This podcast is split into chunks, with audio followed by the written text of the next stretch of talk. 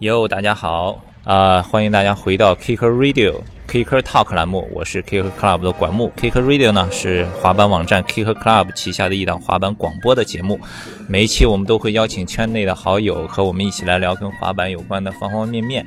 今天我们来到上海的 Hub，最近这几周是上海时装周，然后 The Hub 有一个这样的类似于 Street Fashion 的 Tree Show。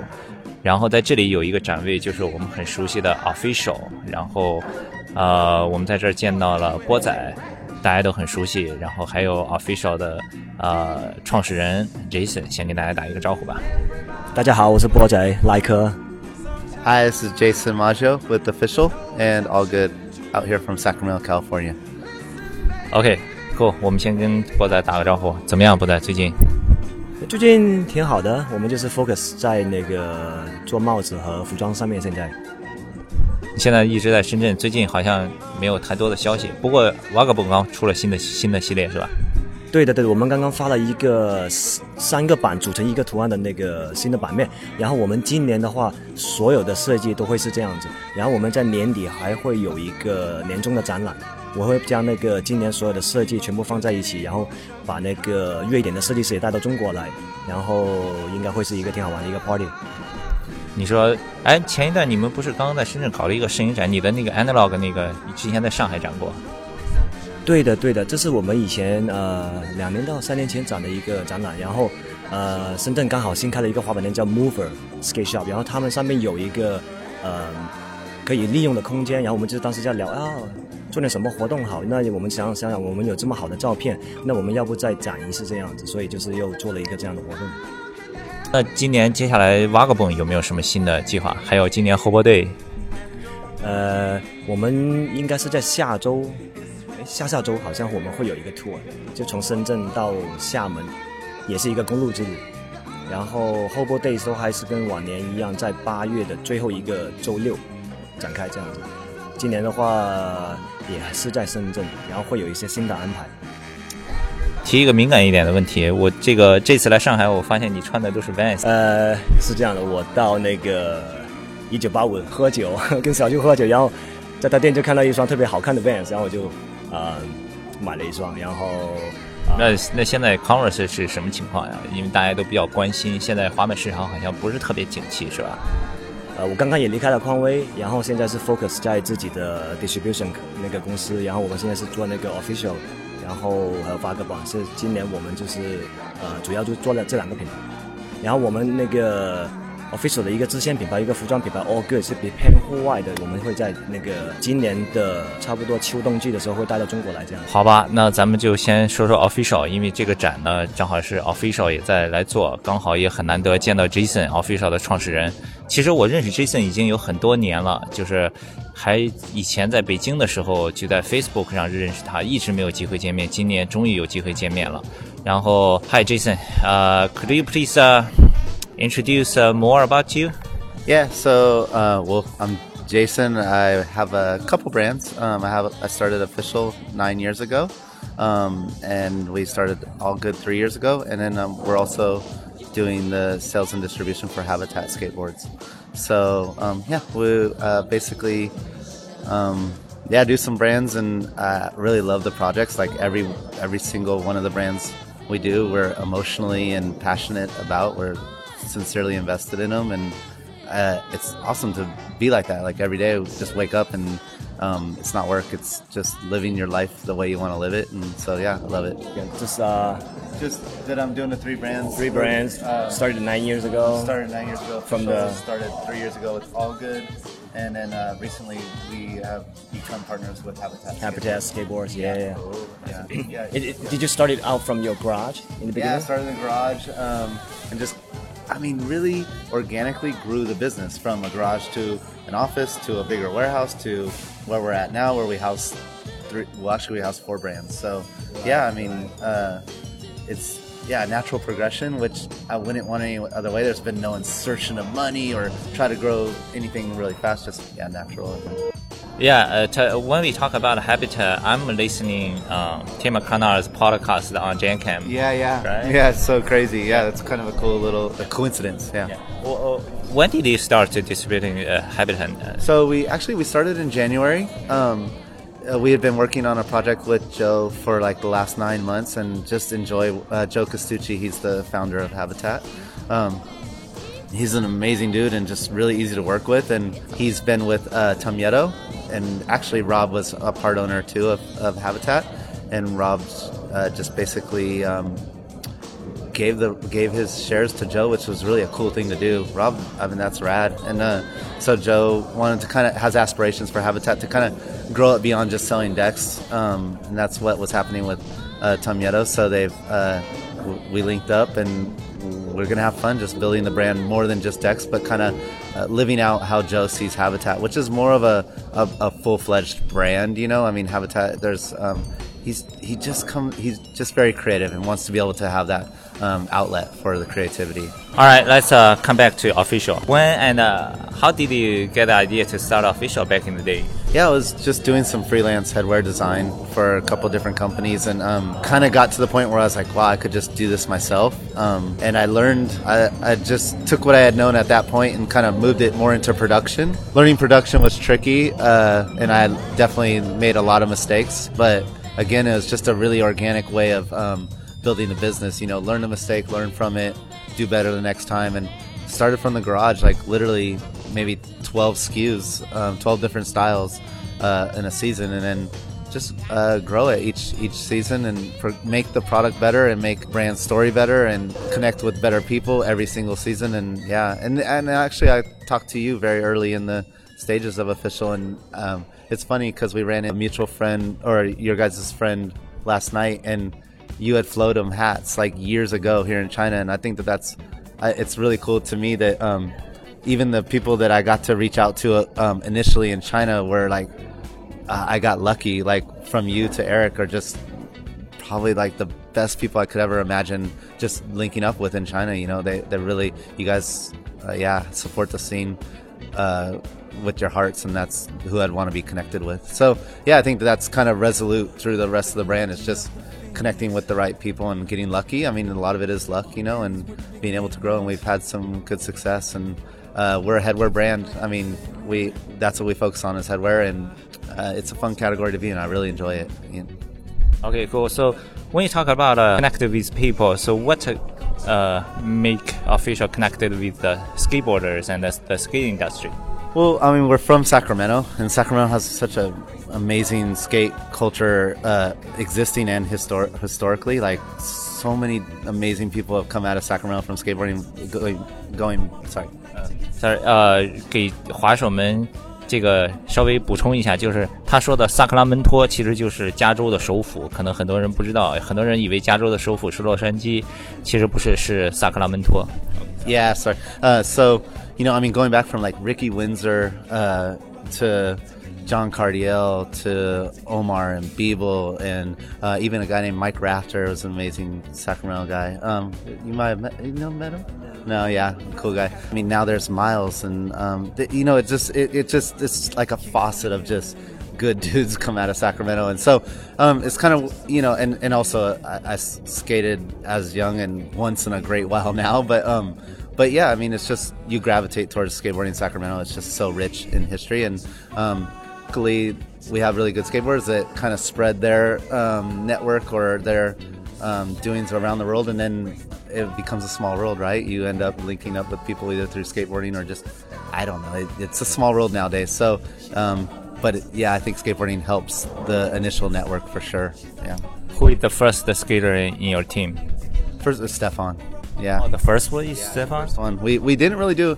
I mean, we flowed a lot of people, um, but we didn't have a bona fide skate program until we knew we could um, do it right. And so, um, my good friend is Jeff Landi, and uh, he's also the partner with me with Habitat. Um, and he uh, he's a skate photographer for he's been with Slap or the I mean the skateboard mag, um, and. Uh, so I just linked up with him and said, "Do you want to do a team and, and be the skate brand man?" Well, first TM. So we, he was TM. He kind of put the team together.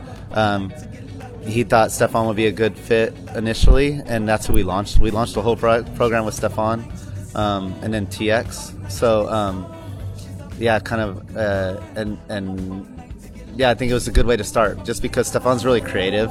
It, it, it, he doesn't like you don't think of him as like oh he's a baseball hat guy, but you do think of him as a creative guy, and also he he can see his visions through. Like if he if he comes up with something, um, he wants to see it through, and we want to work with people like that. That not just like oh yeah, put my name on, I don't care, but like somebody that can really give you their creative input. Yeah, I remember there is a commercial. Uh, Stefan went to South America, right? Yeah. To, yeah, it's one of the best projects that I've I've been involved in in my life because it uh, it took a lot of research. It, it was really, I mean, it, I want to do it again with something else because it was we learned so much. All of us. Um, we went to we wanted to do we wanted to switch up the wool for Stefan's beanies. We were doing cashmere, and we were actually going to go to the cashmere region, but it was kind of difficult. We couldn't figure it out and uh, we we looked at llama wool because it's in in South America. So we uh, I took a trip to Bolivia and I found a uh, fair trade um, conglomerate of far- farmers, and then um, fair trade uh, uh, yarn factory and fair trade knitting factory. So we could do the whole uh, process fair trade and in Bolivia. Um, so then then I brought Stefan and Jeff and filmer. Um, his name is Hansu from the barracks and uh, and Sibo, and we went and um, Stefan went and we went to a farm and he cut the wool for the llama from the llamas, you know? Yeah.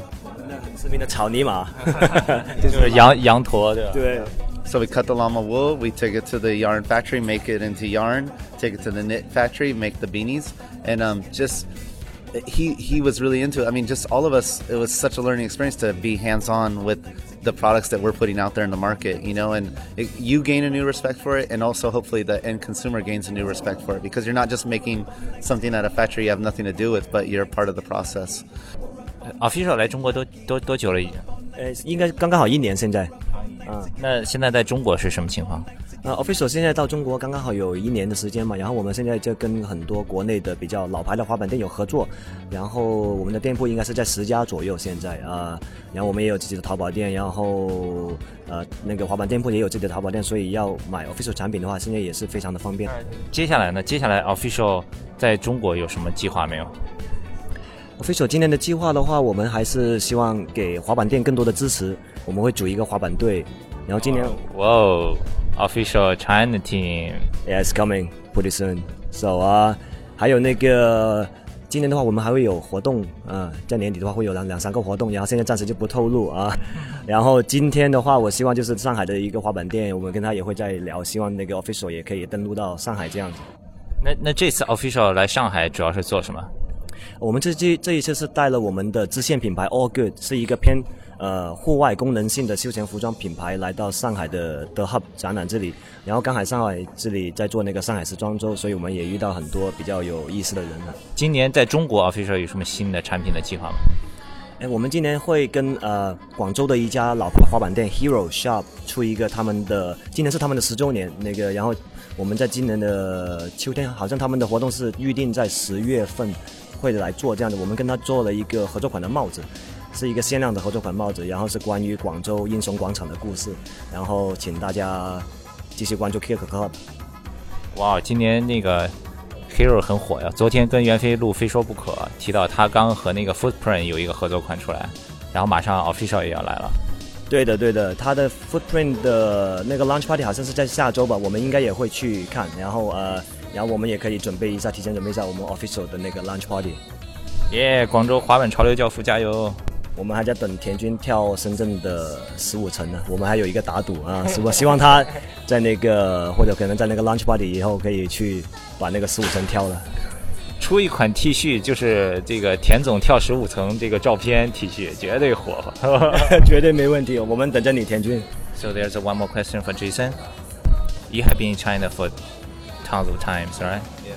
Have you been to Shanghai before? I've been here once before. Um, it was just again for like uh, the office, an office factory visit. Not, not. Um, I never even came to this neighborhood before. I guess. Okay, so so what do you think about this show? Uh, the show's cool. Um, I think that. Uh, honest. Um, I think it's better for the types of brands that are around us, but at the same time, it helps us because we kind of stand out as a different for all good, we stand out as a different brand from what's being offered here at the show. Honestly, I would I would rather uh, us maybe they have a floor that of brands that are really similar to or that we like to sit next to in the stores. You know, we don't necessarily sit next to these brands in the stores. So um, uh, that would be really cool. I, I, I, think that it would benefit um, China. I don't know the existing trade show uh, like circuit or culture, but it'd be beneficial if that, that were to happen in China, I think. Yeah. Then the buyer kind of can see, visualize what goes into their store too on one floor, you know, and things like that. This time you you have been to the Avenue Sun pop-up store another day, right? Yeah. You must be busy something else like the Nike Lab and some other stores in Shanghai. Yeah, yeah. And uh, what do you think? Um, what the difference between China and the U.S.? I mean, the street fashion or or skate store or this kind of stuff. What is the the, the, the difference? I actually like what's going on in Shanghai. I think it's a little more reserved and maybe strategize. Right now in the U.S., it's pretty hectic and crazy. I'll give you an example. Like, you know, Supreme's on Fairfax, and um, right next door right now is Rip and Dip. Uh, opened up a store. Yeah, it's it's Leon Karssen, which actually Habitat just did a collaboration with too, and he's an awesome artist. And the whole front is painted but the Rip and Dip store is more packed than the Supreme store every day, and I'm I'm like, wow, this is kind of flipped upside down. You know, it's I, I think it's exciting. It's cool that something like that can happen. For it's a pop up shop. You know, it's not not there forever, but um, yeah, it's a little more like um, people making really quick moves, trying to figure things out going on in the U.S. right now. This seems a little more reserved, and they've got a, a plan or a strategy with the stores, and that's the way they're going.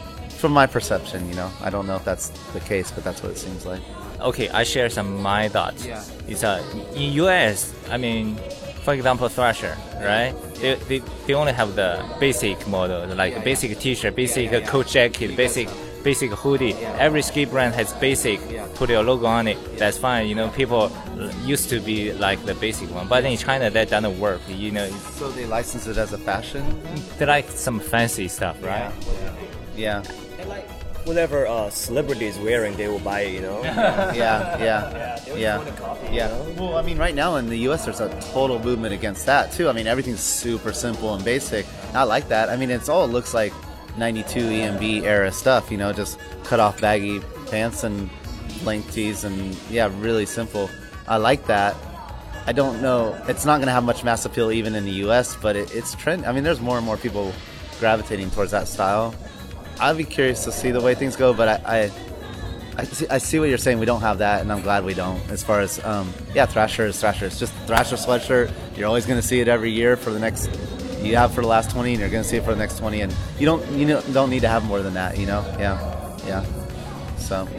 I, I just asked Eric about uh, what's the plan for future in China next. On your side, yeah. For well, I mean, what do you think about China market? Yeah, I really value it. Like, I mean, one of the reasons I value is because we're linked up with Eric, and I think Eric can, is um, sincerely concerned with well, a skateboarding and that, but also how the our headwear brand as a as a whole is perceived in China, not just a flash in the pan, make some money for a year or two and be out, but like a bona fide brand that that means something to people, and um, Eric understands that endemically, and so we're we're very uh, lucky to have somebody that represents us in, in this country that that can. Um, can help us with that. And uh, um, so even with um, yeah, beginning um, some projects and, and team and stuff like that in China, like it's cool because he makes very uh, good decisions and um, and will um, support the people that he works with. And to us, it's a really good feeling because uh, we just want to be supportive. I mean, we don't we don't. Uh, our last thing is to try to come make some money in China. It's not we want to. I mean, that doesn't need to happen anywhere. Just do things that make sense and with good people. That's that's our motto, you know. Okay. True though. I mean, yeah, that's that's the way we should do it. Even if we never make a dollar in China, it's at least we did it with people we wanted to work with, not a bunch of people we didn't want to work with. You know. Yeah. Grow the brand, you know, and tell the brand story. I think it's more important than just selling product to whatever people, you know. So they need to understand the brand, and so we build a follower. So you know, so we have like a, a longer business that you know in in this country. So yeah, so we we're here to support the the, the real people. Okay, anything you want to add? Uh, yeah, so we have a just even for the year we have a, a few upcoming uh, capsules for for official. We have a, a, collaboration capsule with Adidas skateboarding. So um, it's with Marquise and TX, and uh, it's kind of focused just on their relationship together. That releases in November. We'll do a release at our flagship store in LA with the video In Fairfax. Yeah, on Melrose. On Melrose. Yeah, uh, two blocks off uh, uh, from Fairfax. So yeah, it's, and it'll be a cool release, and we'll actually have a well, we'll we have some surprises in store for it. So yeah, it's dope. What is the situation of uh, the retail store in in the states now? Because in China, retail store got a really hard time because everyone's shopping online. Yeah, I think it's the same thing in uh, in the U.S. It's really similar, but I think that uh, there's still a lot of value in a in a brick and mortar space because it's one of the um, one of your only opportunities to really um, get in touch with your customer and give them the brand experience that tell tells them, hey, this is what we're about, and and and uh, this is how we are, and, and then they they can go back to their computers and say, oh, I like that brand, you know. Um, without it, they don't have a real connection to your brand, you know. So It can be your showroom. yeah, basically a showroom. Right. Yeah. Thanks, Jason. 谢谢大家收听这一期的 Kicker Talk。如果大家想要关注 Official 中国 Team 到底有哪些队员，可以关注 Kicker Club。稍后我们会有第一手的信息。然后大家也可以关注我们的微博 at Kicker Club 和微信公众账号，大家可以搜索 KC Skate K C S K A T E Official 的账号呢，啊、o f f i c i a l 是现在有一个微博的账号叫 Official 中国。就可以直接搜索 Official 中国。OK，感谢大家的收听，我们今天先聊到这儿。谢谢大家，谢谢 Kicker Club。Bye, Kicker Club, and peace, Shanghai and China. Peace。